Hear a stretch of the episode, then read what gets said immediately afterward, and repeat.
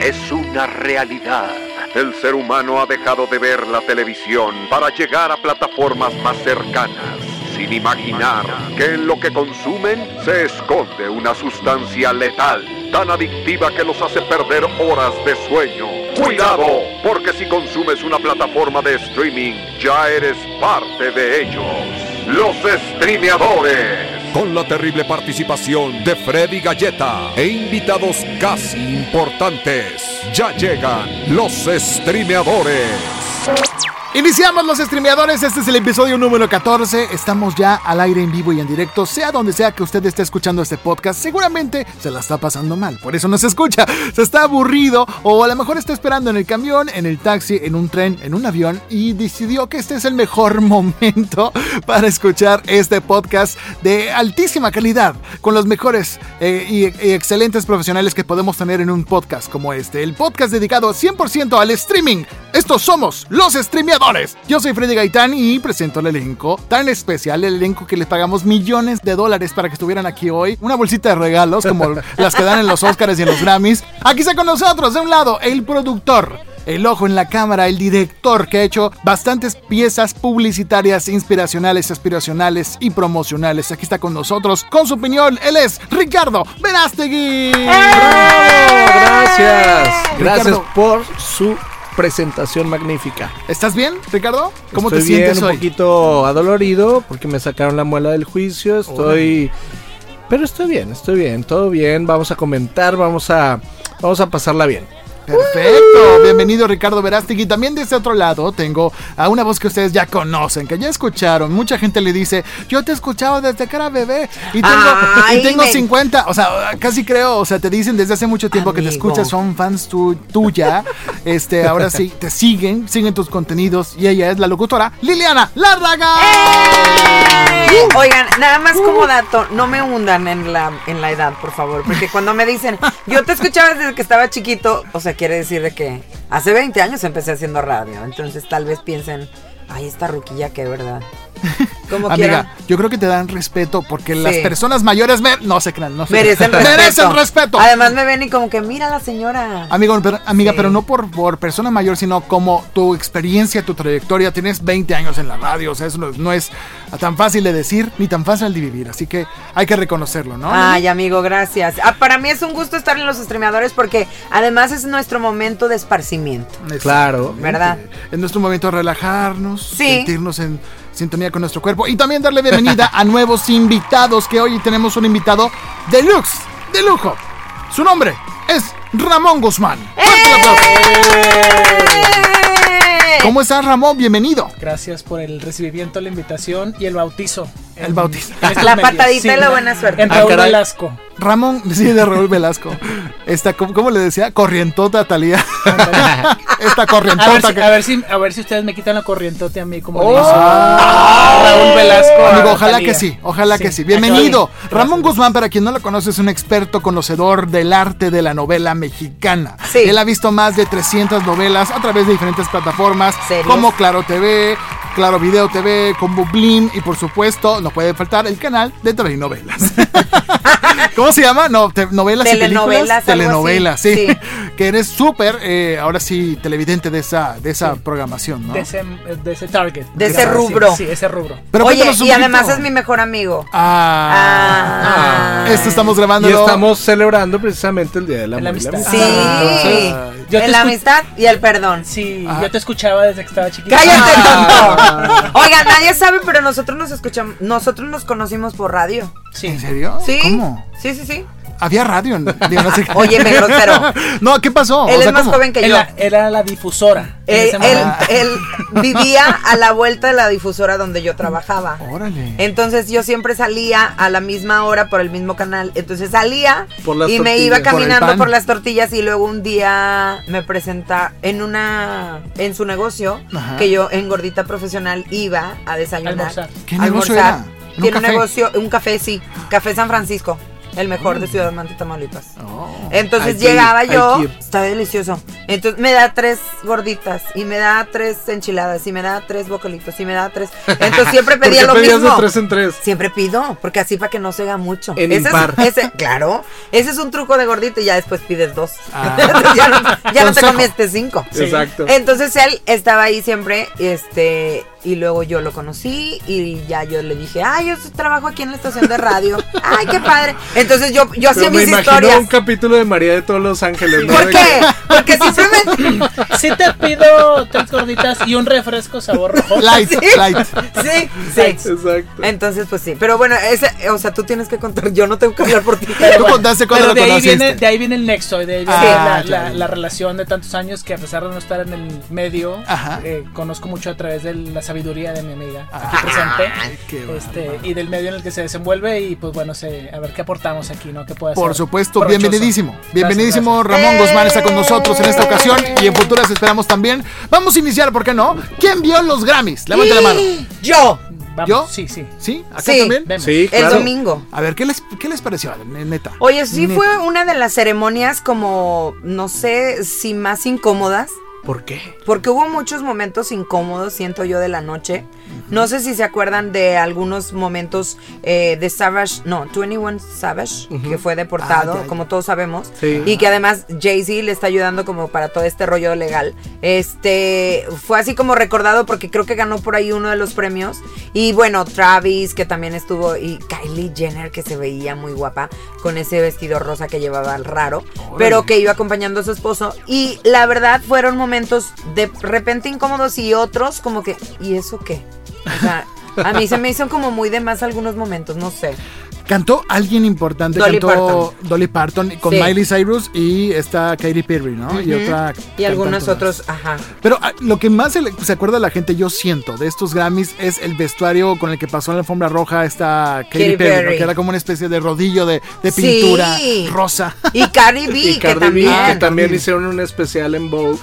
Este, precisamente de todos los outfits que llevó esa noche. Es la nueva de Lady Gaga, ¿estás de acuerdo? Exacto. ¿Cómo? Porque Lady Gaga era como muy estrafala- estrafalaria y ahora ya se viste un poco muy... Más Elegante. Más madura, más Sí. Señora. Que se veía guapísima, se la bañó con ese vestido plateado. Ganó. Lady Gaga, Sí. ganó Cardi B.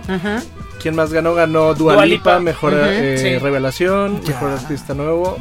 Eh, Cardi B hubo ahí broncas, ¿no? Porque Hubo controversia. Lo que pasa es que ella ganó como mejor grabación del año. Y casi siempre, pues es obviamente el, el premio esperado de la noche. Ajá. Y los fandoms están a todo lo que da en redes sociales. Entonces, en cuanto ella ganó, eh, subió un video eh, celebrando con su familia, con su esposo, con su hija, con todos. Entonces empezó a hacer como una especie de controversia porque todo el mundo decía que ella no se merecía la grabación del año, que se la merecía otro artista. Y ella terminó por hartarse y cerrar ¿En su serio? Instagram. Entonces dijo, ¿saben qué? Estoy harta de esta. Y O sea, porque casi yo- creo al y- nivel de Alex Sintek cuando se enojó porque nos burlamos de su canción del Bicentenario sí. y cerró Twitter. Cerró Dijo, me voy. De Nadie cuenta. acepta mi música, me voy. Igualito, Es así. lo mismo. Se Oigan, enojó. ¿qué pasó? Explícame tú, Lili, tú que eres millennials.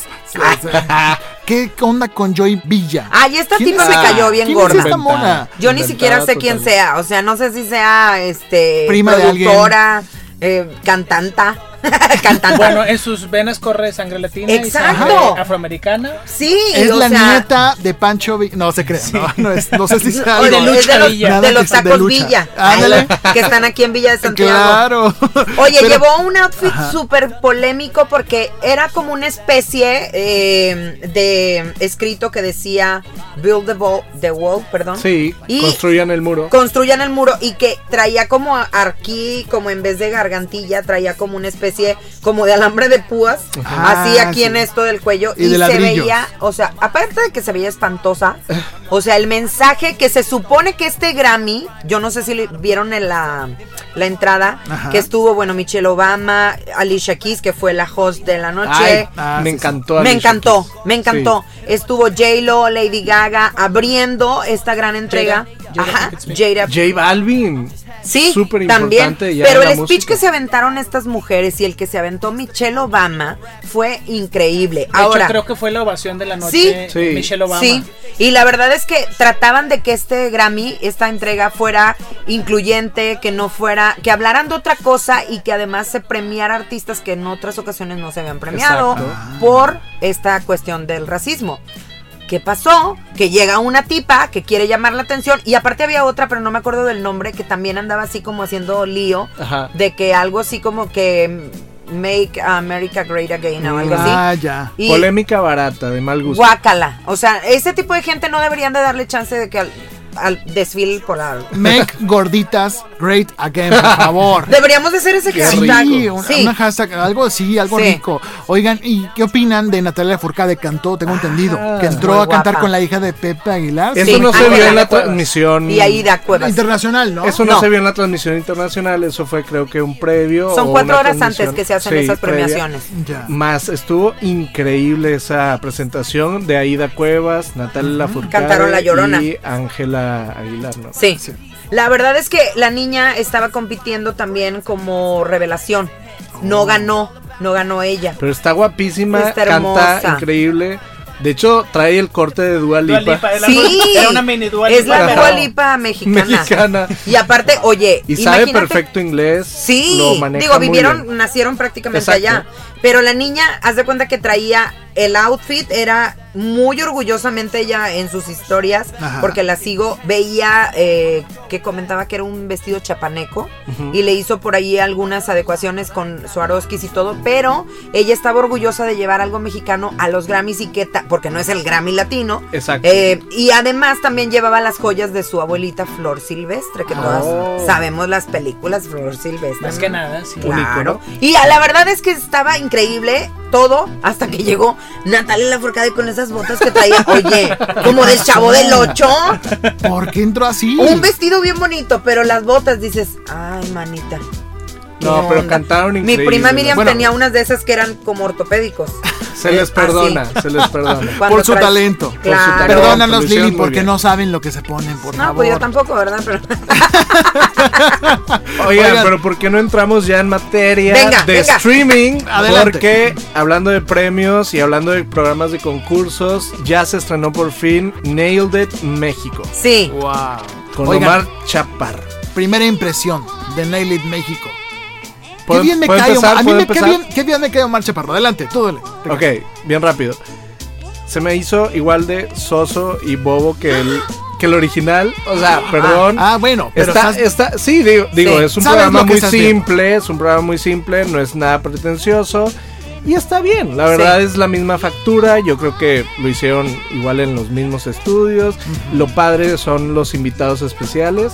Omar está bien, o sea, Él siempre está bien. Él es muy simpático, es muy bueno, Sí. tiene un ritmo muy padre. Aparte, la cámara se sol- solidariza con él en todas las tomas, en las improvisaciones, la verdad. O sea, se, ponen de acuerdo o sabe leerlo muy bien. Sí. Como tú, como productor, Ricardo, pues tú sabes, si él te da una reacción o una risa, sabes qué hacer. sabe hacer su chamba, pero Sí. aquí la nota, más que nada, es que Nailed It México y la participación de Omar Chaparro como conductor principal de este programa Sí. es la excusa perfecta para presentar ni más ni menos que lo que viene, Ajá. que es eh, Netflix México y una película de Omar Chaparro como Pedro Infante. Sí. más ni Que va a menos hacer que- honor a las canciones. Sí, que una bioserie de Omar Chaparro. Entonces esta fue como que Ahí les va. su presentación claro. ante la sociedad para decir, miren, ya es parte de la familia Netflix, vamos a hacer cosas con Omar Chaparro. Que es como que el contra, la contraparte de lo que tiene Derbez, ¿no? También. O sea, como que, ok, ustedes tienen a Derbez, yo tengo a Chaparro. Y creo que es un poquito más. Este, Tú hablas de Amazon, ¿no? Amazon tiene a Sí, Derbez, Cha- sí, Netflix es como que mi, mi, mi respuesta a.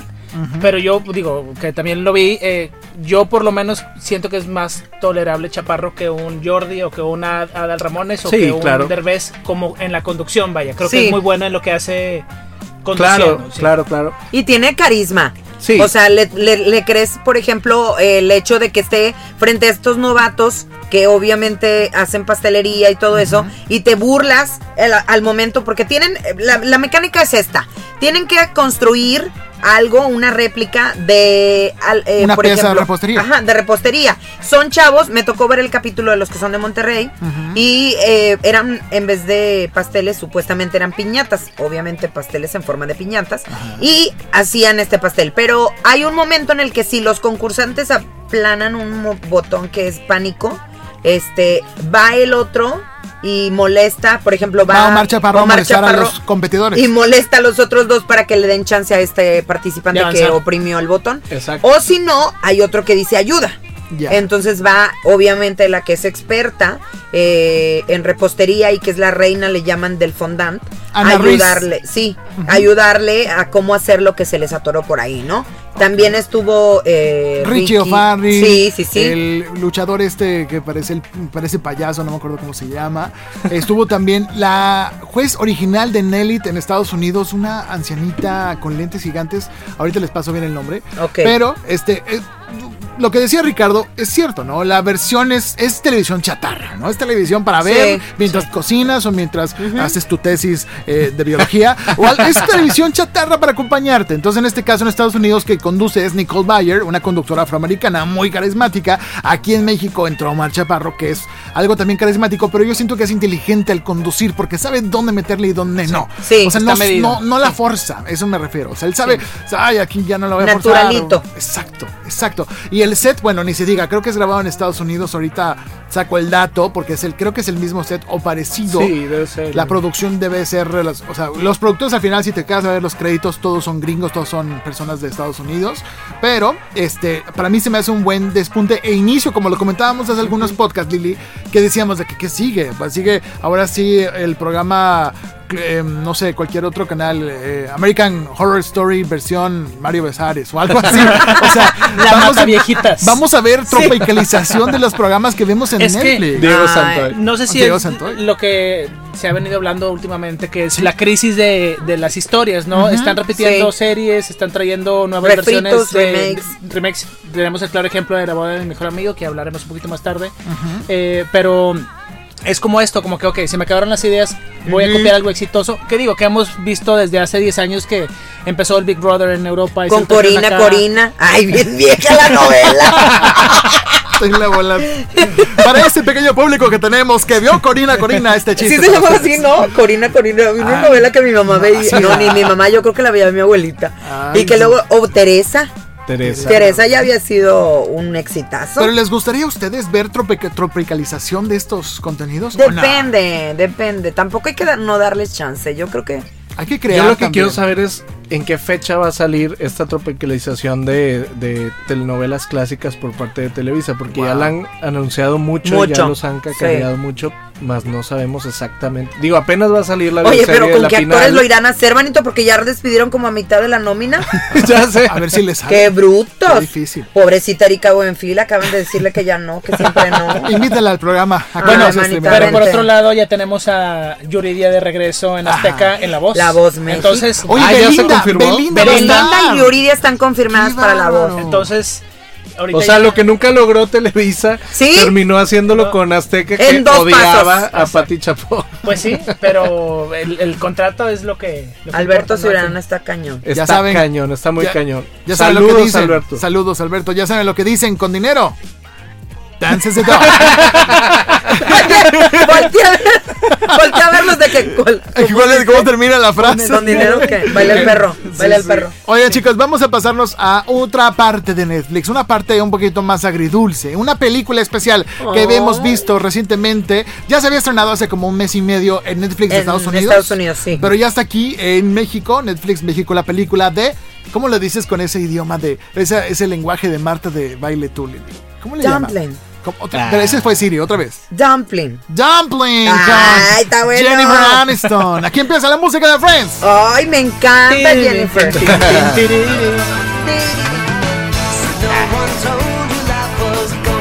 ¡Aplaudan todos!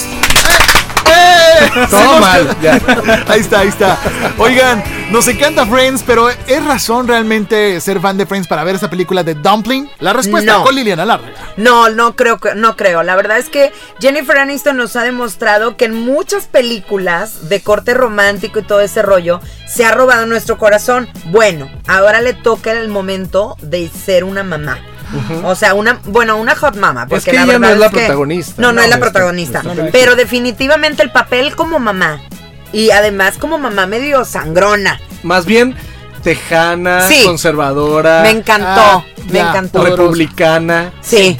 ¿no? Aparte, o sea, ex reina de belleza, que ya sabes que las reinas de belleza pues tienen un, o sea, alto Como estándar como de la belleza y así, ¿verdad? Bueno, esta mujer, la verdad es que se lleva la película y también el carisma de esta actriz que yo no conocía, Daniel McDonald, que Sí, es eh, la protagonista. Ajá, la protagonista. ¿Es parte de la franquicia, acaso? Ah, no, ella no tiene nada que ver con No, ay, yo, no. ¿De cuál franquicia? Oye, no es parte de, pero es Ajá. buenísima y la verdad es que es una, yo siento una nueva promesa porque como actriz se la bañó. Es como, si, Supernatural. es como si Honey Boo Boo hubiera ido a clases de actuación. Sí. Es Honey Boo Boo de adolescente. No será Honey Boo Boo, yo le veo cara. Se Es parece Honey a Boo, Honey Boo. Es Honey un Boo Boo. chorro. Sí, sí, Es sí. Honey Boo Boo. Y con la misma, el mismo acento y, y el mismo, ¿cómo se dice? Eh, estrato Ya social. dilo. Sí. Ah. No, no, no, como estrato Pensé que ibas a social. decir la misma celulitis Sí, o algo así. no, no, no. Qué gacho. No, de hecho, difiere un poco con los fans de... Ah, de Friends. de- de- De- ah, De Jennifer. Para mí, digo, yo en, en- en- yo siempre veo a Rachel. Y no sé si eso le va a pasar a Lady Gaga.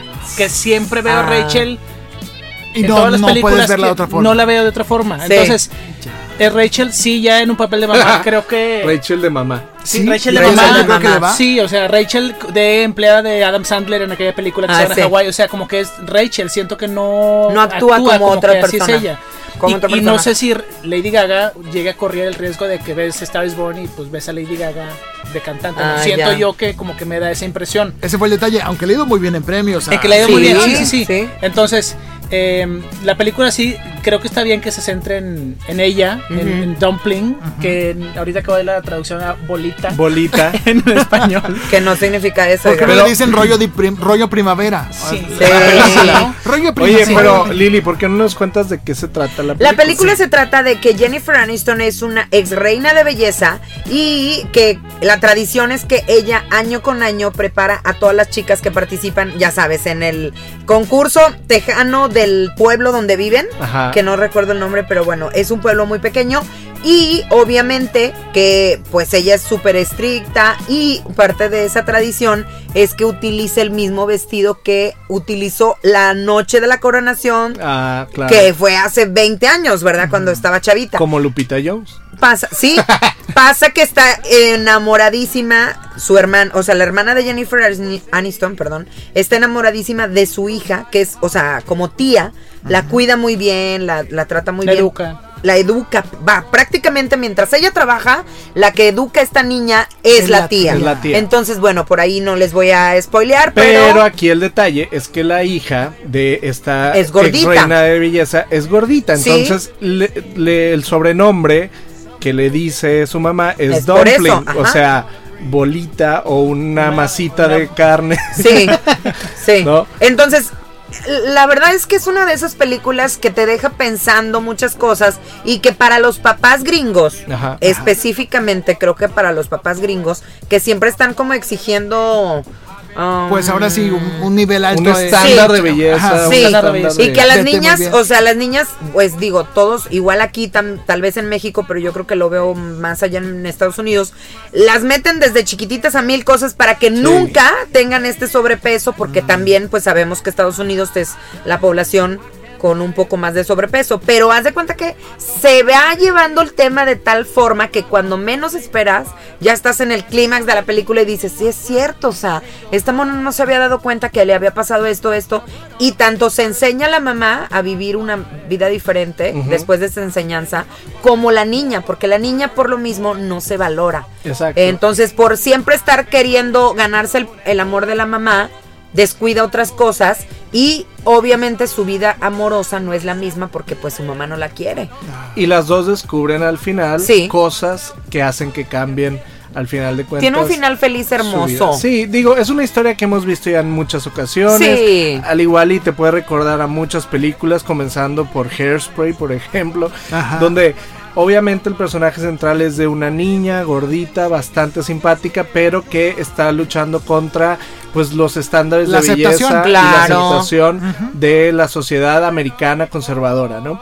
Entonces, eh, pues obviamente se enamora, ella no se la cree, este, eh, tiene baja autoestima, pero después ella lucha por conseguir sus sueños pensando en su tía. en- Aparte, hay un momento en la película donde salen una cantidad de personajes importantes que son unos eh, travestis. Drags. Drags. Drag queens. eh, que son los ca- encargados de interpretar a Dolly Parton en un, en un bar. ajá. En un bar. Entonces son los que preparan tam- también a la niña para que participe en este concurso. Como sus hadas madrinas. Sí, Como haz de cuenta. sí. Ajá. Exactamente. Entonces me encanta porque pues ellas saben hacer lo básico de una mujer, pero ellos los enseñan a caminar en tacones y así. O sea, no, está A pintarse, padrísima. Como en peinarse. And a Star, A Star is Born, la película de Lady Gaga, también salen. Exacto.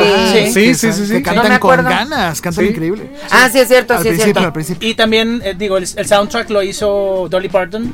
Sí. ¿En el serio? soundtrack de la película. Sí. Y de hecho, la canción que hizo para la película fue nominada al A Golden los- Glove. sí. Entonces, eh, digo, sí, el, el soundtrack para quien gusta de la música country y de Dolly Parton es. Este año ha estado muy, Muy en boga. Muy en Sí. boga, sí. Dolly. Mi Ok, Dolly. Yo siempre quise decir esa frase. Entonces, Muy en boga. Muy en boga. Digamos, ¿cuántos bogas le das a Dumpling? ¿Cuántos dumplings le das a Cinco. dumplings? Cinco. Son ¿Cinco? son cinco. O sea, uno de cinco. Yo le doy cinco, cinco. Cinco, ¿tú? Cinco. Yo le doy tres y medio. Tres y medio. Yo igual, tres y medio. Ay, qué exigente. Pues es una un cuatro, historia, cuatro, muy es una historia muy básica, ya la hemos visto Pues muchas un día que estés sin hacer nada, pues ponte a verla ahí en Netflix. Chicos, vamos a un corte, regresamos. Este es el primer bloque de los streameadores. Regresamos. Ponerle pausa no servirá de nada. Llegarán en breve por ti los streameadores. Regresamos. Datos curiosos de tus series favoritas. Por Juan Carlos Mendiola. Supernatural. Así como en la serie, los actores que interpretan a Sam y Dean son amigos íntimos en la vida real. Smallville. Superman. Los personajes de Chloe y Whitney fueron creados específicamente para la serie. Nunca antes habían sido mencionados en los cómics de Superman. Estas fueron las curiosidades de tus series favoritas. Sígueme en Instagram como juanc.mendiola para descubrir más contenido como este.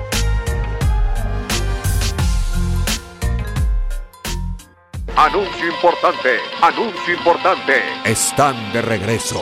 Están aquí los streameadores. Regresamos a los streameadores. Fuerte el aplauso para todos ustedes. La gente que está escuchando este programa, la gente que está lavando el coche, si es que hoy en día aún lavan el coche en domingo, en sábado, donde sea que nos estén escuchando, los acompañamos con mucho gusto y con las mejores recomendaciones de series, películas, programas, documentales que puedes ver en todas las plataformas de streaming. Así que me vuelvo a presentar, yo soy Freddy Gaitán, sígueme en redes sociales como arroba Freddy Gaitán en todas las redes sociales y presento primero de este lado a la dama Liliana Lárraga, ¿cómo te encontramos? Arroba Lili Larraga. Arroba Lili Lárraga. Así. Y acá, señor, Ramón Guzmán, ¿cómo te encontramos en redes? JRGH22. Anotaron, anotaron ese CURP. ¿Otra vez? Jota? JRGH22. Órale. Y de este lado, Arroba rverastegui en todas las plataformas, excepto Facebook, ahí es solo Verastegui. ándale, muy bien. Entonces ya saben, búsquenos, que encuéntrenos, eh, coméntenos y díganos qué opinan de cada programa, porque ya tenemos 14 y ahora sí está muy difícil que nos quiten de este lugar. Así que síganos escuchando. Mientras más nos divertimos, más los acompañamos. Así que vamos rápidamente a un mundo diferente. Diferente en cuanto a que no tiene la misma ahora el mismo catálogo de Netflix, pero vamos a este mundo llamado YouTube Originals, la máquina. ¡Ay, Ramón, agárrame. Acabamos como volando. Agárrenla que- Ah, agárrenla que es hombre. Agárrenla que es hombre. Que es hombre. Oigan, llegó una película, Liliana Larga. ¿Qué, no- qué viste tú ahí? Oye, Viper Club es una película de YouTube Originals que la verdad a mí me hizo llorar muchísimo. No sé si ustedes no sean tan sentimentales. Susan Sarandon hace un papel como siempre increíble porque es increíble actuando eh, de una enfermera. Ella es una enfermera que ha perdido eh, a su hijo porque lo secuestraron eh, por un grupo terrorista. Ella es una enfermera que está en busca de, de ayuda para recuperar a su hijo por parte del gobierno y está desesperada. Bueno, no, no sabes, porque además esta organización se la pasa enviándole eh, pues correos, enviándole mil cosas para que lo pueda rescatar. ¿no? Entonces ella vende hasta el alma, la pobre, Oh. pero eh, pues no puedo spoilear, pero sí es un triste final. O sea, Ella está- es feliz. Ok, ella es bien. feliz, sí, ella es feliz, este, muy padre. Pero es de verdad que es de esas películas que mm, no sé si sean los nuevos formatos a los que no estamos definitivamente acostumbrados, pero eh, apuesta muchísimo y yo te puedo asegurar que es una nueva manera de ver cine, porque a veces ella era la, la típica, esta que hizo con Julia Roberts, que es yo, yo creo que de la única y obviamente Telma y Luis, así bien vieja. En el 74. En el acuerda? 75. Ay, Cuando ella todavía ni nacía. Eh, no, todavía no nacía. No. ¿Y Bueno, el punto es que hay películas que ya eran súper taquilleras y, y así, pero esta tiene esta vibrita que es como estresante, como, como, Tensa. como tipo la de Bar- eh, La que vimos de Homecoming, tipo la de Homecoming que vimos de Julia Roberts, Ándale, ¿te acuerdas? así, ese tipo De ansiedad. de ansiedad, de vibrita que estás en tu casa y dices, bueno, sabemos que si es una película que tú vas a ver desde la oficina, desde tu casa, desde todo, te vas a distraer. Entonces te tienen que atrapar de cierta manera que no sea la manera del cine, que en el cine puedes decir, ay, mira, llevo un bajón, ya puedo ir por las palomitas. Claro. Acá no, o sea, acá estás, todo el tiempo. al filo del asiento Sí. todo, el, todo el rato. Exactamente, igual es lo que está siento, siento yo apostando Netflix también con este tipo de películas como Beer Box, donde no te podías ir ni un momento porque estabas así como que, uy. Ujú. Entonces yo creo que básicamente no es lo mismo hacer una película para este tipo de plataformas como las que estamos acostumbrados a ver en cine y me está gustando. Ok. Y Me sale, me sale gusta. Eddie Falco también en esta, en esta sí. producción, Matt Boomer. Matt Boomer. Oye, que salió una Uh. noticia que la esta historia es basada en hechos reales, ¿no? Tengo entendido. sí. La, la persona original que a la que representa esta actriz Susan, Susan Sarandon, que se llama Diana Foley, Ajá. dice que se rodó la película sin su consentimiento. O sea, los Oh derechos no los cedió. No fue como el papá de Andrew Cunanan que tenía los derechos de su hijo antes de matar a Gianni Versace. ¿Se acuerdan de esa parte? Bueno, para los que Ah. han visto la serie. Pero bueno, aquí se están quejando de Susan Sarandon y la producción de YouTube Originals porque no tenían los derechos para contar esta historia. Pero pues qué mala onda. qué ¿no? mala onda, pero qué buena historia dices tú. ¿Te gustó? ¿Lloraste? Sí, sí, la verdad es que sí. Rotten Tomatoes, pues ya saben que siempre son expertos, pues la recomiendan. Entonces ¿En yo rápidamente... este, Ese es tu indicador. Dices, ¿qué le puso Rotten, no? ¿Y qué le puso Rotten? ¿Sí? Pues mira, en, en teoría la mayoría de las eh, calificaciones han sido buenas, pero ellos dieron como una especie de mm, 38%. del Porcentaje, sí, son los porcentajes tomatómetro. ¿Sí lo puedo decir así? Tal- Sí, vamos a cual. llamarle así. Ajá. Entonces, como que de audience score tiene un 100%.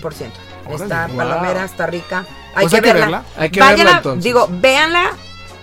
¿Cómo les puedo decir? En un mood que no sea deprimente. No sé si me entiendan. Ya. Yo a veces estoy muy triste y esos días no puedo ver ese tipo Ya, de ya. películas. Pones Friends. Pero Pones- pones exacto. dumpling. Ajá, Ajá, pones pongo dumpling. dumpling. Pero, este, véanla con la idea de que también es, Es- un poco choqueante el tema, ¿eh? Tensión Ok. y es Sí. algo complejo. Sí. Sí, sí. Yo lo que celebro es que eh, este tipo de actrices como Susan Sarandon, como Jane Fonda, Sí. sigan haciendo o que se atrevan a hacer cosas distintas y en plataformas, por ejemplo, en este caso para YouTube Originals, este, porque pues es lo que se esperaba que siguiera eh, haciendo, por ejemplo, Verónica Castro aquí en México y afortunadamente ella no decidió decidió no seguir en la segunda temporada de La Casa de las Flores Ajá. y regresar a Televisa a Pequeños Gigantes. O sea, algo que se me hace, digo, híjole, qué difícil para las actrices de edad de, de aquí de México que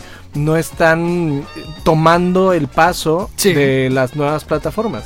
Pero siento que aquí hay más la cultura de la televisora. Exacto. De que yo quiero pertenecer so, Pero todavía. el futuro va hacia allá. Exactamente. Sí, es lo que platicábamos justamente antes de venir para acá, eh, Ramón y yo, que tal vez podremos ser, en mi, en mi caso soy una mujer de 40 años, casada, que no tiene las mismas eh, gustos que ustedes, pero que en el momento en el que me invitaron dije, va, o sea, se me hace un super proyecto porque aparte soy streameadora natural, ¿verdad? Entonces, yo creo que todos necesitamos, como dijo un día Adela Micha, ¿te acuerdas? Que estamos viendo un programa. Este, Adela Micha lo dijo, tienes que hacer cosas eh, que, que salir de tu zona de confort y atreverte a hacer las cosas que están haciendo y lo- ir a ese paso. Porque nosotros, obviamente, y lo dijo, no me acuerdo con qué actor estaba a un lado, creo que era Manuel Landeta, y decía, nosotros no estamos en redes sociales y tenemos que estar. Ahora que tú estás con la saga, que por cierto la saga ya va a llegar a TV Azteca también. No. Sí, sí, sí. Están, en negociaciones. Por transmitir ahí. Por- Qué bueno. Están como en negociaciones, ¿verdad? Pero no va a ser lo mismo. que Lili. también es a lo que voy. Exacto, También la existe. libertad que tienes. Exacto, no van a poder lograr el mismo producto. Pero quién sabe, porque era lo que tenía Chumel, por ejemplo. Ajá, con HBO. siempre le decían, es que para qué te vas a una cadena si no vas a tener la misma libertad. Y pues ya cuánto tiene Chumel en HBO cuatro y ya está en radio también. Entonces, Sí. que parte del el éxito de Chumel es todo lo que puede decir y expresar sin Sí. que nadie le ponga un pero y pues no se lo han Sin puesto hasta el compromisos con momento. nadie. Entonces, Digo, aparte, este, yo veo perfectamente un producto tropicalizado de Adela Micha en TV Azteca. O sea, sus entrevistas son bastante sabrosas. Sí, sí, sí. Como sí, para, sí. Como para per- solo estar en, en YouTube, En por ejemplo. Ahora, el dinero, pues yo creo que ahí no sé cómo anden con los dineros, ¿verdad? Necesitan Pues monetizar también Ciu- el. Ciurana Sí. está Sí, claro. mucho. ¿eh? Entonces, si la propuesta que ella tiene le está monetizando el, el- el portal o lo que sea que tenga, y luego aparte llegan y le dicen, oye, manita, es que te ofrecemos, ¿se da cuenta que más? No pues, es lo digo, que esperaba. Claro. Sí, o sea, ahí el truco es no dejar una cosa por la otra, Es ¿sí dos sino combinar, exacto. Pues Entonces, bueno, vamos a ver qué pasa. agradecemos, como bien decía Ricardo, agradecemos a las actrices luchadoras como esas que mencionaste, Susan Sarandon, Verónica Castro, Natasha Dupeirón, gracias por estar ahí Ay, Natasha, al pie del chiquita, cañón. ¡Felicidades! Oye, Ella está en ves. kinder. Hablando de Natasha, al regreso de este corte vamos Sí. a platicar más adelantito acerca de la boda de My De mi mejor amigo. Donde sale Natasha. Pero bueno, Sí. vamos a otro lado, vamos al mundo increíblemente colorido de color rojo de Netflix. Regresamos a Netflix. Exacto. Ah, ese, es el, ese es el audio que se escucha cuando entras. Sí, sí, sí. En Netflix, precisamente, se estrenó la segunda temporada de este programa que a mí me encanta. Se llama Patriota No Deseado en español, Patriot Act en inglés con Hassan Minaj. Eh, no confundir con Nicki Minaj. Fíjate que No se parecen nada. Eso No, sí, sí. si bueno, lo buscan. fíjate que Hassan Minaj es este, pues, em, comentador político que conocimos en The Daily Show con Trevor Noah y que eh, desde hace, pues, un año tiene un, o algunos meses, tiene su propio programa en Netflix que está muy, muy, muy, muy padre porque, em, digamos que es como la sopa, Ajá, sí, la sopa. la sopa, No pero... no de Garay, la de Estados Unidos. Sí. Que Ay, la de Videgaray me encanta porque Es divertida. se acaban a, te- a toda la televisión de, regiomontana. de provincia. Sí, es, es un estilo de, de, de- este corte, ¿no? O sea, tipo la sopa, pero político, pero eh, se, se adentra un poquito a comentar y a, y a discutir, a desmenuzar cosas muy polémicas. Y de- una de ellas, precisamente, y por la que se hizo eh, famoso en esta última temporada, bueno, primera, primera temporada, fue porque Arabia Saudita le censuró un episodio.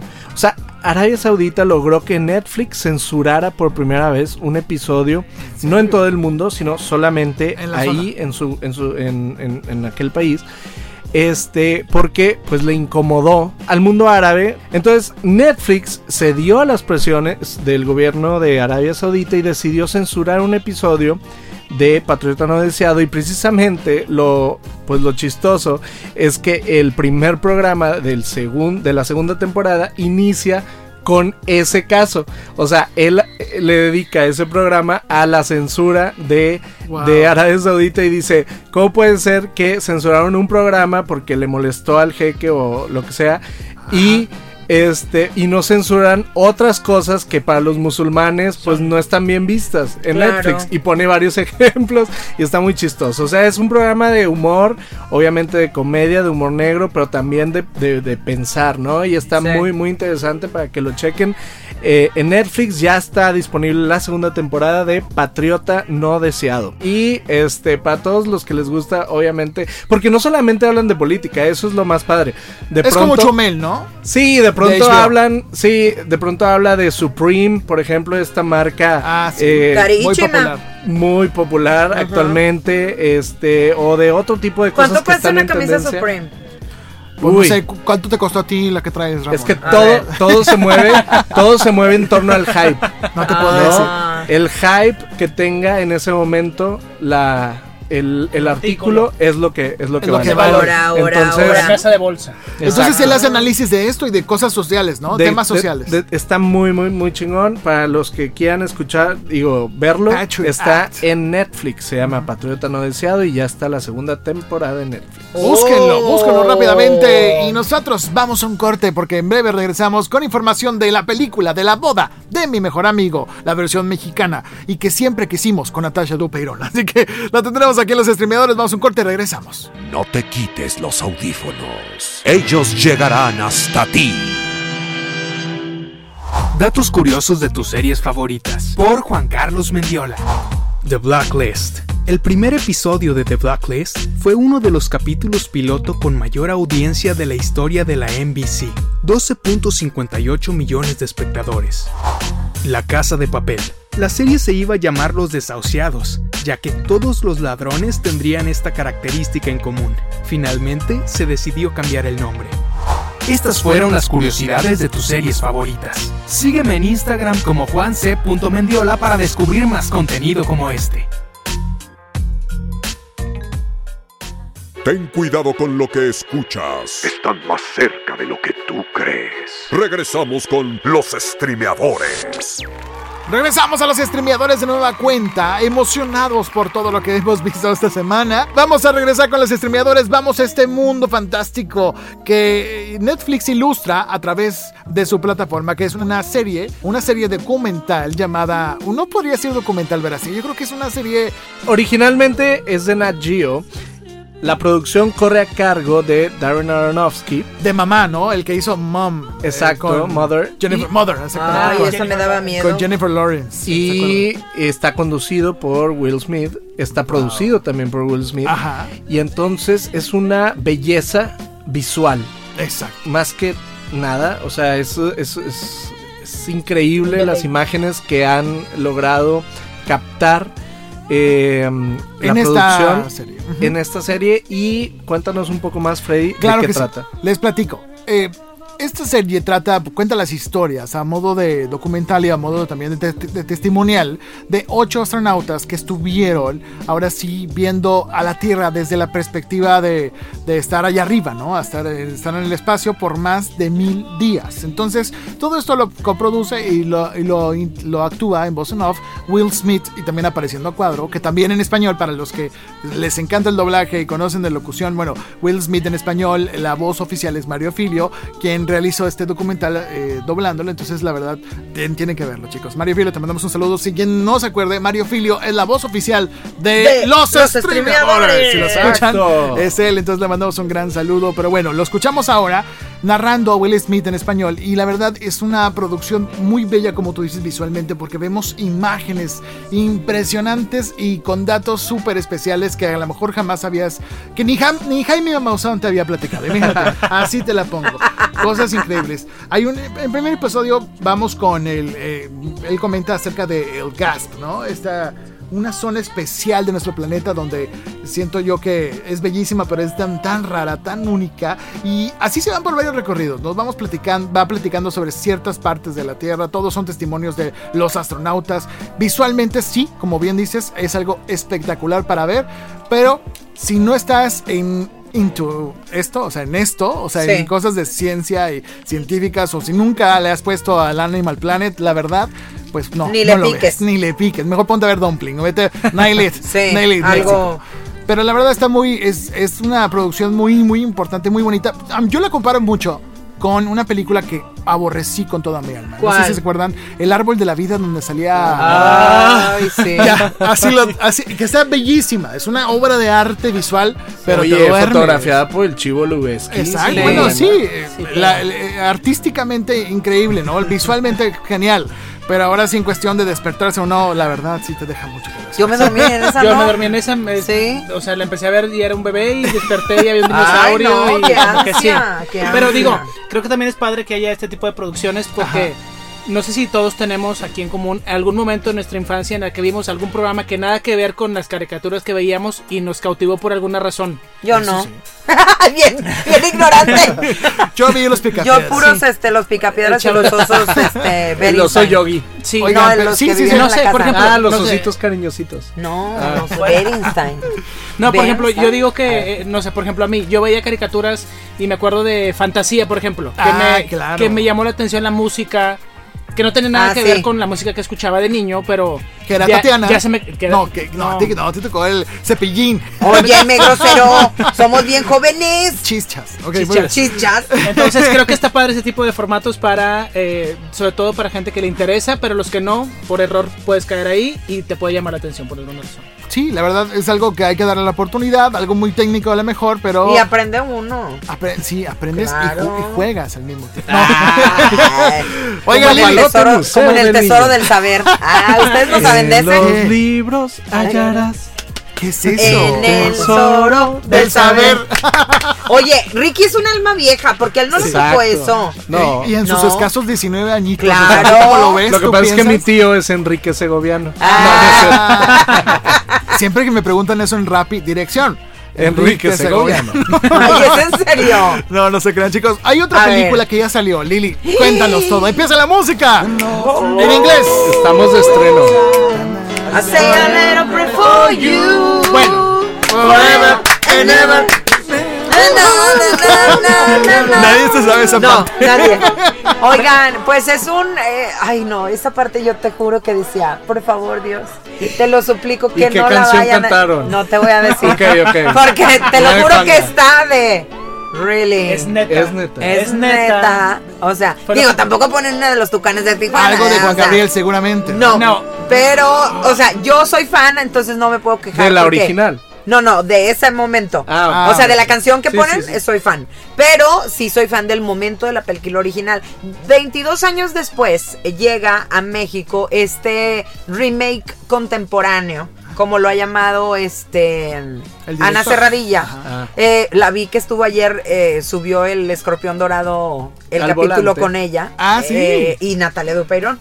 Entonces, la Natasha. verdad, Natasha. Natasha. perdón, sí es cierto. Eh, la verdad, las actuaciones, para mí Es el remake de La, la boda, de, mi mejor, amigo, hace 22 años que la hicieron y no sé si recuerdan que aparecieron en esta publicación donde se ven guapísimas Cameron Díaz, guapísima Julia Julia, Roberts. Roberts. Los hombres ñe, Un poco o sea, destruidos, un poco mm, destruidos. se ven un poco destruidos, pero sí es como muy eh, ¿cómo te podría decir? Nostálgico. nostálgico y emblemáticas algunas escenas. Está exactamente igual. No o es sea, cierto. todas las Es una escenas, franquicia. todas Como sí, sí, franquicia. es una franquicia. Yo creo, disculpa que te interrumpa, creo que Disculpa están que te ignore. eh, eh, comentario.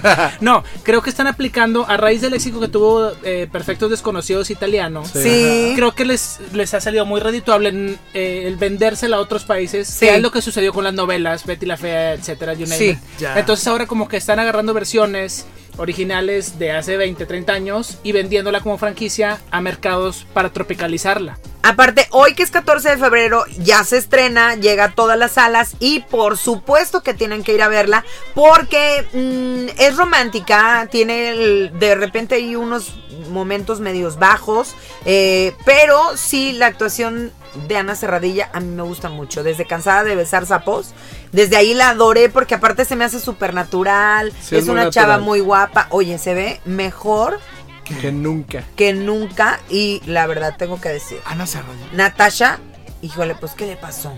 ¿Cómo O que sea, qué le pasó? Haz de cuenta que nunca trae maquillaje, o sea, no sé si nunca hubo Ah, algo, nunca hubo presupuesto para maquillaje, pero siempre se ve como que muy natural, pero de esas veces que dicen natural mal, mal rollo. Porque ella es muy bonita. Natural lagaña. Es una tú. niña hermosísima, pero ahí se ve como que, ay, nanita. Y luego el día de la, mira, así se ve, haz de cuenta.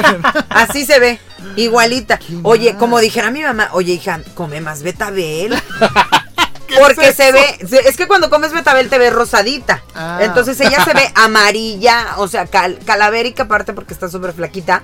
Y en el momento en el que todos sabemos, porque no les voy a spoilear, todos saben la historia, que se casa, eh, se ve una cosa demacrada que dices, es neta que ni para la boda la pusieron bonita, no Esto manches. lo grabó, lo grabó con diarrea, ¿no? Sí, Casi, casi o sea, y en cambio, Ana Cerradilla, que hasta en jeans y hasta en. Es más, trae una mascarilla en una de las escenas, hasta así se ve chul- chula. chulísima. Entonces, el que sí para mí se lleva la película completamente ¿Quién es es? este español. Miguel. Miguel Ángel Silvestre. ¿Por qué lo adoran tanto? Mi Cos- esposa lo adora. y Ay, pues oye, no lo estás viendo, hijo.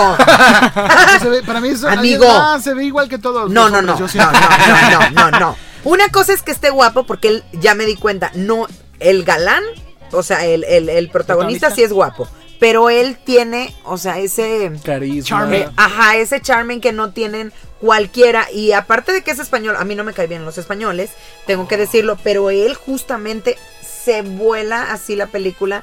Siempre cuando él aparece, es como que, ay, mira qué padre. O sea, y como es, en esta historia, él es el amigo, no sé si recuerdan, el amigo que era gay de, de. Julia Roberts y le hace el paro todo el tiempo. Bueno, pues aquí también es él, pero se lleva la película, desde mi punto de vista. A muchos no les gustará, a muchos, como siempre, ya saben, no hay peor eh, enemigo de un mexicano Ah. que otro mexicano. Eh, van a decir, ay, sí, como todas las películas mexicanas. Oigan, denles chance, la verdad. O sea, hay que darles chance y también recordar que la primera semana que ustedes vean esas películas, se quedan en cartelera para la próxima semana. Si no llega y no está taquillera, las quitan y bye. Y hay, que y hay que partir de la premisa de que esta es un remake de un exitazo Sí. mundial. Sí. claro, les dejaron la vara muy alta. Pues sí, Muy pero alta. cualquiera que tenga menos de 20 años no la vio a lo mejor. No, Exacto. claro. Pues Entonces no va es para ellos. Exacto. Sí. Entonces, pues, si adoran a Cameron Díaz y a Julia Roberts, o sea, no, bueno, no la Tenemos las vayan a versiones ver. mexicanas Sí. con Rupert Everett, que es el Pero actor tú crees que ellas- ahora Miguel Ángel eh. ¿Tú crees que ellas dos eran las elegidas, las adecuadas para hacer a Julia Roberts y a Cameron Díaz? Yo creo que sí. ¿Sí? Sí, sí, sí. Ana Cerradilla, de, hecho, dijo, no. dijo en, en esta entrevista que les digo con este el escorpión, Ajá. que ellas habían propuesto, no sé si lo dijeron de WhatsApp, pero sí creo que sí fue en serio. Ellas propusieron un final alternativo, Ajá. que era que ellas dos se quedaran juntas. Hubiera estado ya. padre. Entonces el Muy escorpión les dice, a ver, bésense. Revolucionario. Y Natasha pone cara de, ¿eh? ¿Ahorita? Pero sí fue como, no sé si de verdad lo hicieron en, en broma o lo dijeron en serio, pero hubiera estado padre, o sea, a lo mejor, Sí. no sé, muchos hubieran dicho, ay, todavía que la destrozaron, ahora le que- cambiaron el final. Cochinas. Entonces, hubieran dicho, pero hubiera estado padre, o sea, digo, el chiste es atreverse a hacer cosas que uno nunca ha hecho, Pues ¿no? sí, pero también recuerda que si es una franquicia, tiene que Ah, sí, claro, respetarla. respetarla. claro. Dejar las papas y el Aunque, refresco, claro. aunque en Perfectos Desconocidos eh, Le cambiaron la varias versión cosas. española y la francesa modifican un poquito el final. Oye, y una cosa importante que me acordé ahorita, hablando de películas, ya vienen los Oscar Sí, y es, es uh, increíble la polémica que se ha este, armado porque el director de la academia acaba de anunciar que, la, que los premios a mejor fotografía y mejor edición los van a entregar en, en un corte comercial. O sea, Sí, no van a ser televisados. no. Y entonces todos los actores y artistas, productores y se demás sienten mal mirados. están ahorita en eh, pues En esa discusión. sí en Twitter y en todos lados diciendo cómo es posible Ajá. que este eh, estos premios que son únicos del cine como la edición Sí. y la fotografía este pues no los vayan a pasar por televisión o sea ¿Qué, Yo quiero- qué, pasa? Yo quiero Ojalá citar- recapacite. Algo que leímos ahí de Alfonso Cuarón que estuvo circulando en las redes dice lo siguiente: En la Sí. historia del cine han existido obras maestras sin sonido, sin color, sin una historia que contar, sin actores y sin música. Ni un solo filme ha existido nunca sin cinematografía y sin edición. Eso dijo Alfonso Cuarón ante esta decisión que está pasando. Claro, tiene mucha razón. Claro. Exactamente, entonces- Yo creo que ay, a veces toman decisiones medio raras, no entiendo por qué. Como Yo por poner ejemplo, a James Franco a conducir. Ajá, por ejemplo. O por ejemplo, esto que hicieron, bueno, que siempre lo hacen, pero que te duele porque dices, y luego es cuando están los mexicanos ahí nominados y no los incluyen en la entrega del Grammy. O sea, esa ceremonia que se hace aparte. Es como que malmirar a- al trabajo de otras personas, ¿no? Exacto. Y también malmirar, déjenme les paso, ese El es chisme. otro, otro, otro chisme. Pero ese es un chismarajo. No, ese es no se ha chismarajo. comprado. No, ya se comprobó. ¿Sí? Blanca Guerra ya dijo que ella se deslinda fue? completamente. Resulta que hay un grupo de eh, actrices, Actrices. mexicanas que están boicoteando Un grupo de sobre- WhatsApp. Sí, un grupo de un WhatsApp. chat. En un chat literal de que mana, Mamis del sur. Por, ejemplo, mamis del sur. Y de que, mana, no hay que dejar que, que nominen a Yalitza Aparicio en los Ariel. ¿Por qué? No, pues así de que ella ni es. eh, ha de- han de Ni ser amigas del. Saburgos. De que ella ni es actriz, se interpretó ella misma. Entonces, de que no, no, no hay que dejar. Bueno, circuló esta conversación por WhatsApp. Y obviamente se omitieron los que están en este WhatsApp. Pero Blanca Guerra, que todos sabemos que forma parte importante del Ariel. Fue algo- directora de Sí. la Academia Mexicana de Artes y Ciencias Bueno, pues Cinematográficas. ella jamás participó en ese WhatsApp. Y ella lo dice. Yo no sé de dónde salió el rumor. Yo no estoy en ese WhatsApp. A mí no me achaque nada. Y, o sea, Ah, Hay screenshots entonces. Sí, sí, sí. Pero Yalitza Aparicio, o sea, eh, me llama mientras está allá en Londres. O sea, me encantó el meme porque era de, ay, pobrecita. Todas las críticas y todo esto del WhatsApp, a ella no le llega la crítica porque está en Londres. Gracias. Ah. Saludando al príncipe William. Saludando al príncipe William y a este Kate Middleton. Sí. Entonces, ahora también, por cierto, hay que decirlo, eh, estará en el Romatón. eh, porque se Van va, a volver a exhi- exhibir Roma. van a volver a exhibir Roma y ahora con Más una bien- causa. Más bien Cinemex va, decidió Ajá. Sí. exhibirlo. Sí. Entrarle al quite. Y también, bueno, esta, este Romatón se organiza funciones, por ejemplo, si tú dices, bueno, voy a organizar con mi comunidad esta, este Romatón, los pones ahí a todos a ver y compártela en redes sociales y, eh, con el hashtag Romatón y por cada función que se registre en este hashtag, Netflix hará un donativo a este Fondo Semillas, que es una organización comunitaria que apoya a grupos de colectivas y redes de mujeres en el objetivo de mejorar la vida de, de todas ellas, que son mujeres de que se dedican a la labor del hogar. Ah, ok. Ah, ¿Ok? ok. Fondo Semillas se llama. Entonces, padre. Yalitza Aparicio pues hizo ahí la, Es la la invitación.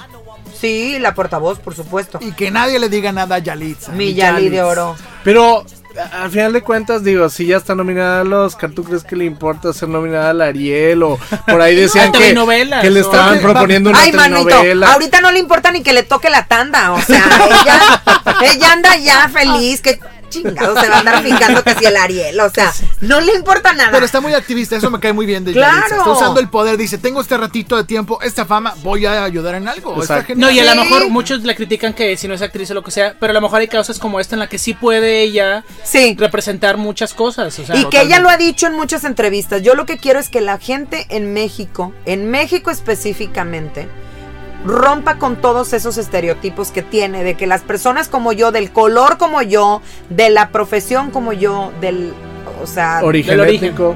podemos hacer otras cosas, podemos triunfar, está empoderando a las mujeres y yo creo que es una ah, oportunidad de que también pues se Y suban, ya, al, y ya se quedó en la suban al tren. las- Finalmente ya quedó en la historia. Exactamente. Muchísimas mujeres emprendedoras. Eso, un aplauso a todas las mujeres. de Porque soy mujer. Porque soy huasteca. Estamos Oye. triunfando, tomas un chale. terminamos, ahora sí. Terminamos este último bloque. Ya nos tenemos que despedir. Última, último comentario, Ricardo Verástegui. Pues nada, feliz día del amor y la amistad para Eso. todos. Pásensela súper bien. Síganos en arroba los streameadores en Instagram. Y pues coméntenos Así qué es. es. lo que opinan, qué es lo, qué es lo que debemos ver, qué, qué nos recomiendan ustedes y nos vemos en el próximo episodio. Nos escuchamos y acá de este lado nuestro invitado de oro. Ok, este, recuerden, hoy 14 de febrero, eh, nuestra base de nuestro trabajo, Netflix and Chill. Ustedes Sí. saben lo que eso significa, Hay así que es que apoyar. disfrútenlo y sigan escuchando los streamadores. Te viste como el meme cuando te invitan a ver una película y se ve la sombra, ya sabes. ¿Qué película vamos a ver? A, a ver. Entonces, es un buen día. Es un buen eso. día. Sí. Liliana, último comentario. Yo me voy, mi, com- mi comentario señorial como Pensé que siempre. mi compromiso es con México. Mi compromiso es con México. Comentario, mujeres, por favor, mujeres arriba. ¿Ok? Ah, caray. Arriba. No, o sea, ¡ay! ¡Tan groseros! ¿Qué pasó ahí? Liliana Lárraga, síganla en dónde? Arroba Lili Lárraga. Eso, yo soy Freddy Gaitán, arroba Freddy Gaitán. Nos despedimos, gracias por ser parte de otro programa más de los. ¡Streameadores! Hasta la próxima. Acabas de quedar contagiado. Ellos ya están oído. Ya escuchaste Los Streamadores. Búscanos en Spotify, iTunes y YouTube. Los Streamadores es una producción de Freddy Gaitán, realizado en Inspiral México. Visita www.inspiralmexico.com.